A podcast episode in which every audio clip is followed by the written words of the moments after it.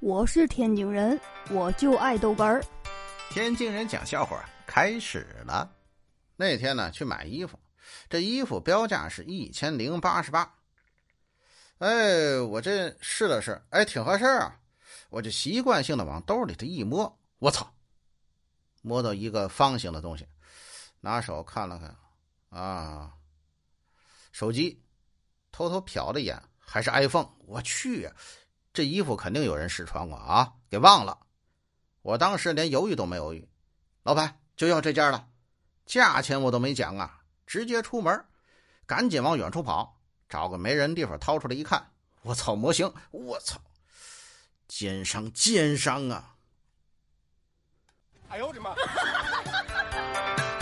我们呢都比较好喝酒，有一次呢就是在外地做项目。我跟二哥住在一起，哎，正好老板他那个车后备箱里有酒，哎，我们打开一看呢，不知道什么名字，拿出来商量商量，都喝了，呵，一口气喝了四瓶。